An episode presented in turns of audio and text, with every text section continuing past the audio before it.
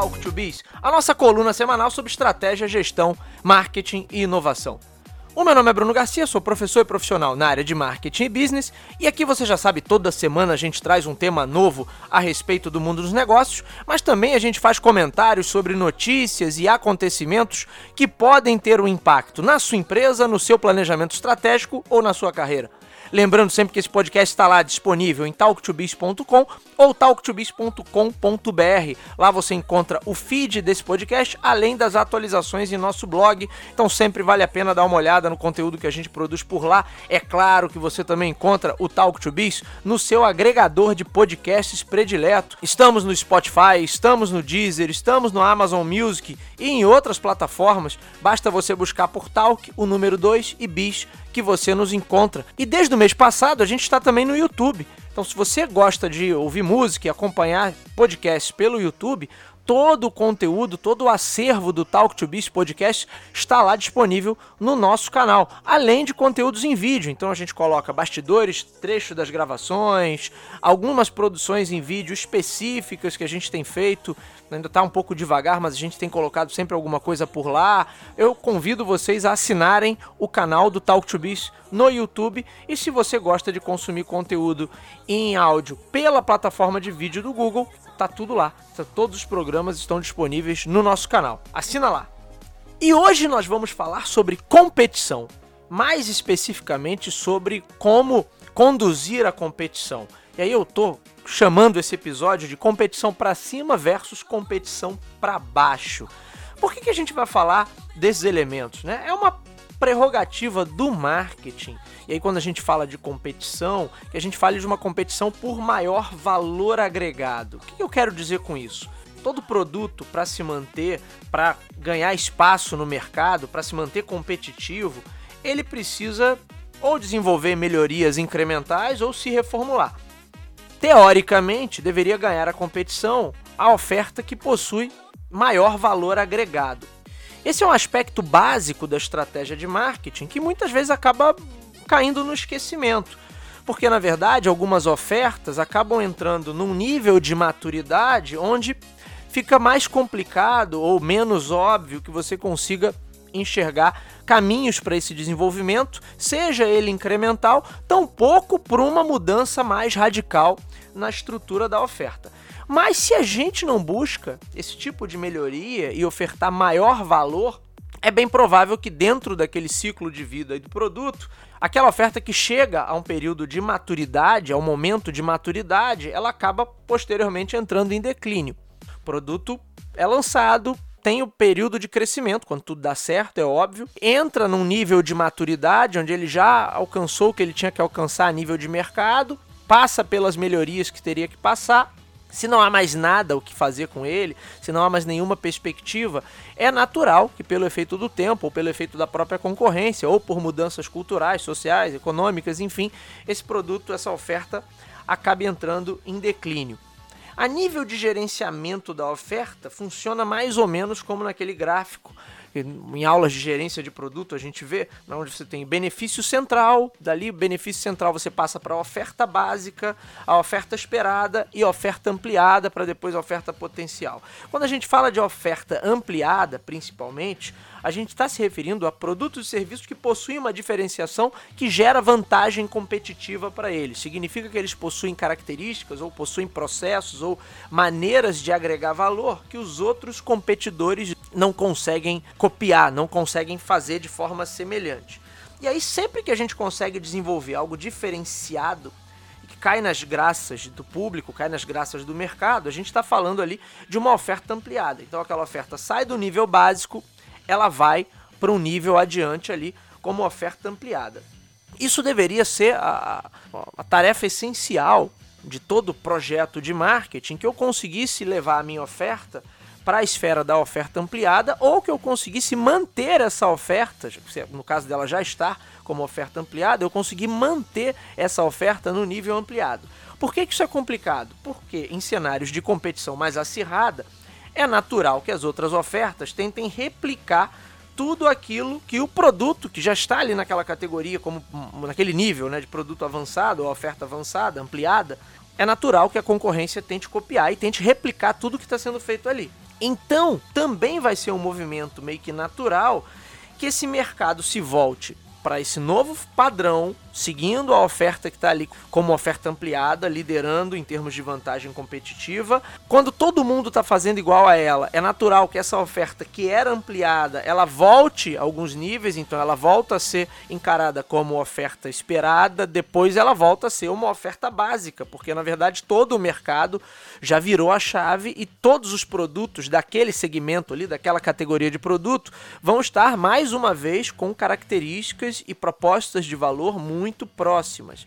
E aí caberia ao marketing, justamente ao marketing estratégico, no caso, justamente olhar para entender como eu posso manter essa oferta como ampliada a despeito, apesar da ação incessante da concorrência que vai sempre tentar replicar aquilo que está sendo feito ali e que está dando certo. Então o movimento é sempre esse, um esforço de uma empresa para levar a sua oferta, tornar essa oferta uma oferta ampliada e aí toda a concorrência vai possivelmente replicar ou tentar reproduzir aquela oferta e aí dependendo do ritmo do mercado, isso pode ter, ter um ritmo mais lento, ou dependendo do nível do mercado, isso pode ser muito rápido. Aquela oferta que era ampliada, daqui a algum tempo já voltou a ser uma oferta banal porque todo mundo está fazendo usando dos mesmos parâmetros ou, ou, ou, copiando posicionamento e por aí vai. Eventualmente você vai ter outras empresas que vão buscar um próprio caminho, não vão seguir ali a oferta que já está na liderança e vão tentar construir um posicionamento próprio. Até coisas que nós já falamos em, em episódios sobre inovação, sobre estratégia do Oceano Azul e por aí vai. Mas no geral é muito mais provável que uma grande parcela do mercado, a sua maioria, tente replicar, ou seja, tente copiar aquilo que está sendo feito, que está dando certo. Por isso você tem esse movimento da oferta que era ampliada, caindo para esperada e depois caindo para básica de novo. Então ela começa com muita diferenciação, mas na medida que todo mundo vai fazendo igual, no final das contas esse mercado está massificado, ela já não tem mais diferenciação nenhuma. Então a gente pode dizer que a tarefa, ou uma das tarefas básicas do marketing, é manter uma oferta como ampliada, apesar das iniciativas da concorrência em reduzir essa assimetria, porque na medida em que a concorrência copia, obviamente aquilo ali vai se tornando parte do padrão e aí aquela oferta vai sendo encarada não mais com tanta diferenciação, mas acaba sendo uma oferta básica como todas as outras. Porém, porém, é bem verdade que em alguns momentos o mercado pode entrar em uma fase de estagnação onde há pouca ou nenhuma melhoria, tampouco inovação. Mercados, por exemplo, muito maduros, ou que estão muito saturados, ou que passam por uma fase de hipersaturação muito rápida, tendem a enfrentar esse tipo de problema. E aí, nesse cenário, na ausência de novas funcionalidades, melhores aspectos técnicos ou melhores abordagens de relacionamento barra emocionais, a disputa acaba se voltando para aspectos mais práticos da oferta, notadamente conveniência e preço. A competição ancorada nesses fatores não é necessariamente ruim, porém é muito comum que a situação comece a sair um pouco do controle de acordo com alguns fatores, que eu enumero aqui: grau de maturidade desse mercado, nível de fragmentação e, é claro, a competência dos players que estão ali envolvidos na, na principal fatia desse mercado. Por que, que eu estou trazendo esses três fatores? Vamos lá. Mercados mais maduros buscam formas de se proteger e garantir que o setor não entre em uma espiral de degradação da oferta. Notadamente, a competição por preço acaba gerando esse tipo de espiral. Seria mais ou menos assim: se eu tenho uma competição cada vez mais acirrada por preço, as ofertas começam a ser prejudicadas. Afinal de contas, para mexer no preço, é preciso sempre é, reduzir certos custos, é, modificar processos. E aí tudo que se faz a nível de redução de custo para eu tentar melhorar preço acaba tendo impacto direto ou indireto na qualidade dessa oferta. E aí o que, que acontece? Se o mercado é muito imaturo, muito fragmentado e com players também incompetentes, esse mercado tende a mirar com tudo na competição por preço, na sua forma mais agressiva e também mais deletéria. Quase como no conceito da tragédia dos comuns, né, que é muito citado nos estudos sobre sustentabilidade, esse mercado acaba entrando em declínio pela ação agressiva massificada em relação à redução de custos, o que reduz a qualidade da oferta, e isso impacta nas vendas, e aí os camaradas no próximo ciclo vão ser obrigados a mexer mais uma vez em custo. Daí vem o termo da espiral de degradação da oferta, porque a tendência é que isso vá prejudicando a oferta e prejudica as vendas, aí tenta se economizar mais uma vez, prejudica mais ainda a oferta, isso vira uma espiral sem fim. Aí, para quem não conhece o conceito tragédia dos comuns, né, vale uma breve explicação aqui. Imagina um cenário onde eu tenho alguns recursos limitados e aí todos os atores, os atores econômicos ali, buscam explorar tais recursos em nome do seu próprio ganho e isso tende a exaurir o sistema, levando a um colapso. Como eu disse, é muito usado nos estudos sobre sustentabilidade, mas também isso se aplica na dinâmica econômica de um mercado. Se eu estou falando de um mercado que entrou em estagnação, não há mais muita coisa a ser explorado, pode ser que você caia nesse tipo de efeito. Pensa comigo, se todos os players adotam uma estratégia muito agressiva em relação a preço, não porque conseguiram melhorar algum processo ou otimizar sua mecânica de produção, mas sim porque estão economizando ali a todo custo e cortando na própria carne, potencialmente a gente acaba tendo um efeito muito parecido ao efeito da tragédia dos comuns. A busca incessante por margens faz com que as empresas cortem recursos, estrutura e processos. No final das contas, toda a estrutura do negócio é bastante prejudicada para que se consiga praticar preços menores. Em outras palavras, a oferta, como eu disse, é deteriorada. É claro que isso é percebido pelo consumidor, porque aí esse consumidor percebendo a deterioração da oferta, ele passa a pressionar por preços cada vez mais baixos, principalmente se a gente já está no mercado que está muito acirrado, a competição, obviamente vai haver uma pressão muito mais forte nas mãos por parte dos consumidores forçando as empresas a baixarem o preço que está sendo praticado. E aí isso leva aquele ciclo vicioso, a espiral sem fim ali de deterioração da oferta. E aí isso é o que eu estou chamando de competição para baixo, porque o mercado entra nessa espiral sem fim de degradação. Em alguns casos pode ser que a situação fique tão ruim que o setor inteiro pode entrar em colapso, ou se ele não entra em colapso, pelo menos ele já não movimenta o mesmo volume de dinheiro, já não atrai os principais as principais empresas, pode não atrair mais investidores, você vai ter muitas empresas abandonando aquele mercado ou se livrando dos seus ativos e aquilo acaba se tornando um submercado. E aí, nesse conceito de submercado, é um mercado onde você não consegue trabalhar margens que sejam economicamente viáveis, ou seja, esse mercado só funciona para negócios de pequeno porte ou eventualmente que vão beirar a informalidade ou que vão ter um, um nível ali de qualidade, um nível de entrega muito, muito, muito abaixo do que seria o ideal. Isso é a essência ali do submercado, porque é um mercado que já não consegue movimentar muito dinheiro porque ele entrou em declínio, entrou em decadência. Importante ressaltar também é que não é o excesso de competição a principal causa de você entrar nesse processo de deterioração de mercado, dessa competição para baixo. Na verdade, a causa está na incapacidade dos principais players ali de lidar com o desafio, a falta de maturidade, a articulação entre eles, por isso eu falei de mercado fragmentado, a pouca competência e a visão estreita em relação ao que deveria ser a competição por maior valor também contribui para esse tipo de resultado a visão rasa desse financismo de curtíssimo prazo que transforma as empresas em negócios especulativos e que precisam ter um retorno muito alto em pouquíssimo tempo. Ou seja, essa visão do ganho financeiro rápido no curtíssimo prazo, ela obviamente prejudica o ganho e a construção, o desenvolvimento a médio e longo prazo. Então, não é possível que você consiga ter o ganho no curtíssimo prazo e ainda assim está trabalhando propostas de maior valor agregado verdadeiramente. Esse tipo de raciocínio torto, associado ao mercado que já naturalmente esteja em fase de declínio ou em franca degradação, faz com que essa competição para baixo seja nociva, com efeitos que vão atingir todos os players, os consumidores a sociedade e a sua economia como um todo. Afinal de contas, você tem um setor inteiro ali que pode estar tá caminhando para um cenário de maior decadência. para quem acompanha o noticiário econômico e estuda isso, acompanha a história das empresas e de alguns setores, alguns cases são emblemáticos né, de alguns mercados que claramente entraram nessa espiral de declínio, caminhando aí para se tornar um submercado, o que é péssimo. E aí qual seria a saída? Bom, se a gente falou de competição para baixo, a saída possivelmente está numa possível competição para cima. E aí como seria, né? Como funcionaria essa competição para cima? Voltemos lá à teoria do marketing. Se a principal proposta do marketing está justamente em gerar maior valor agregado, então a competição para cima está nessa orientação de buscar ofertas que gerem maior valor para o consumidor.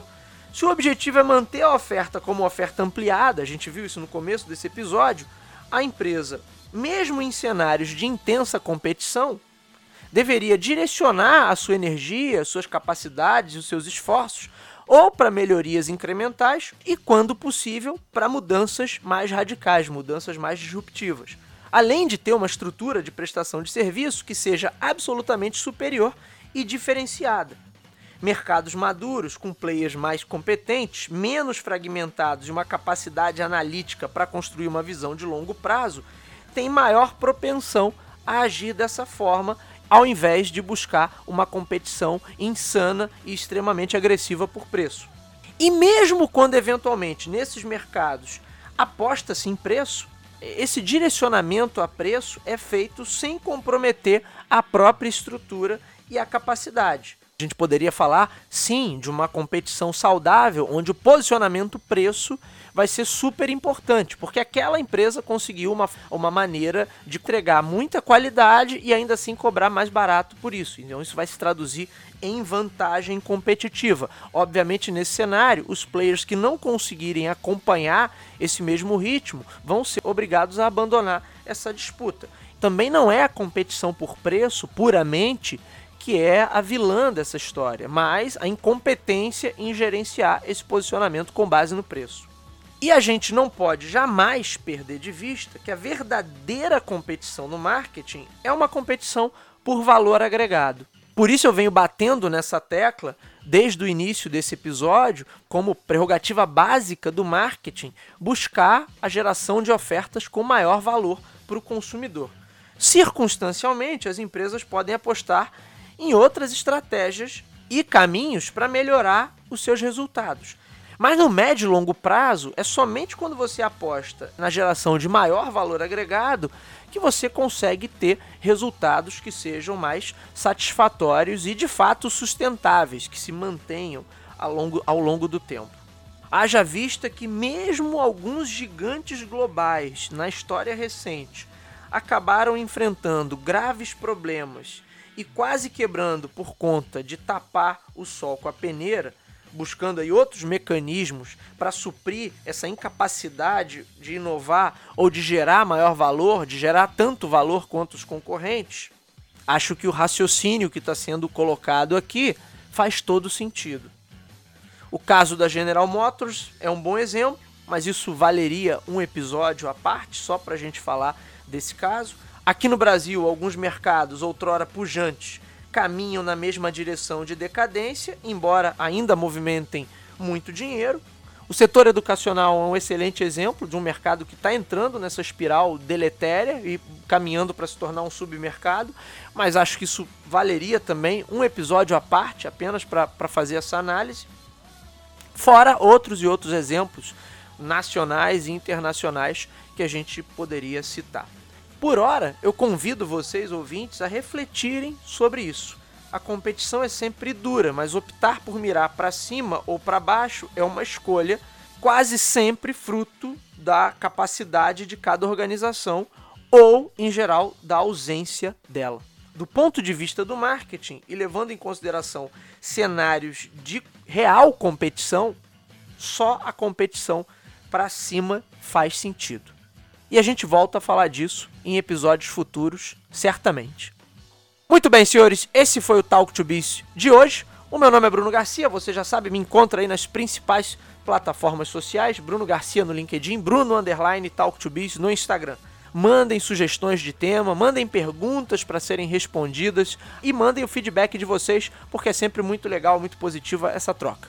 O Talk to Biz está disponível nas principais plataformas de podcast da atualidade. Se você é usuário Apple, vai lá no aplicativo de podcast do iOS. Se você é usuário Android, vai lá em Google Podcasts. Se você está acostumado a ouvir sua música e seus programas prediletos pelo Spotify, pelo Deezer, pelo Amazon Music, também estamos por lá. Claro que você pode ir direto na fonte encor.fm barra talktobiz ou nos nossos endereços virtuais talktobiz.com ou talktobiz.com.br. Sempre lembrando que estamos também com o nosso canal no YouTube. Se você gosta de consumir conteúdo pela plataforma de vídeos do Google, todos os episódios do Talk to Biz Podcast estão disponíveis no nosso canal e é claro que de vez em quando a gente consegue soltar um videozinho por lá, um vídeo de bastidores, entrevista ou comentários, enfim, coisas específicas que a gente está produzindo em vídeo.